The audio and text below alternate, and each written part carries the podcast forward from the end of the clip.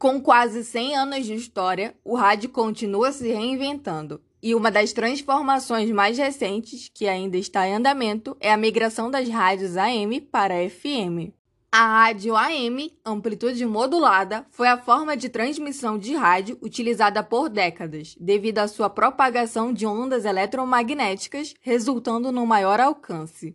Porém, sua frequência média é bastante irregular e, com o passar do tempo, devido à urbanização, o crescimento do uso de aparelhos eletrônicos e outros fatores, percebeu-se uma grande interferência de ondas eletromagnéticas. O processo de transição do AM para o FM iniciou em 7 de novembro de 2013, no dia do radialista, através de decreto assinado pela então presidenta Dilma Rousseff.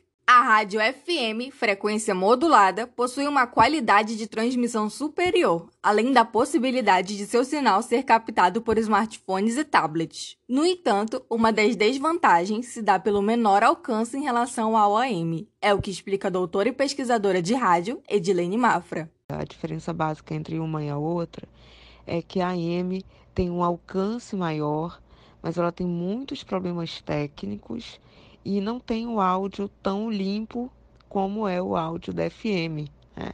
quando bem sintonizado. Né? A FM, ao contrário da M, ela não tem longas distâncias, né? não alcança longas distâncias, então ela tem um perímetro mais urbano. Né?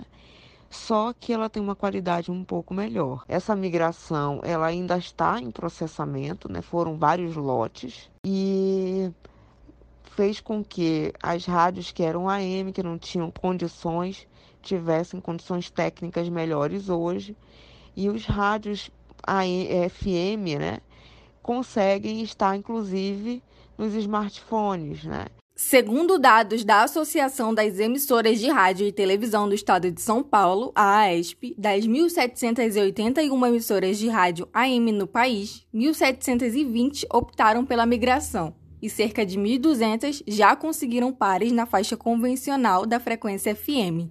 A repórter da CBN Amazônia, Naine Carvalho, explica um pouco desse processo. Mudar de AM para FM foi um desafio muito grande, porque tivemos que nos adaptar a uma nova programação, uma nova realidade que passou a ser exclusivamente local. Então, os jornais, programas, as reportagens precisaram atender ainda mais a necessidade do ouvinte por conteúdos, principalmente de serviço sobre a cidade. Nos locais de grande agitação da faixa FM, a Anatel está adotando a banda extra, que vai de 76.1 MHz até 87.5 MHz. Até 2018, essa faixa era utilizada pelos canais 5 e 6 e foram desligados com a adoção da TV digital. Por normas técnicas, a mudança de AM para FM está associada ao desligamento do sinal analógico no Brasil. Espera-se que até 2023 essa transição esteja completa. Isabelle Lima, para a Rádio Uninorte.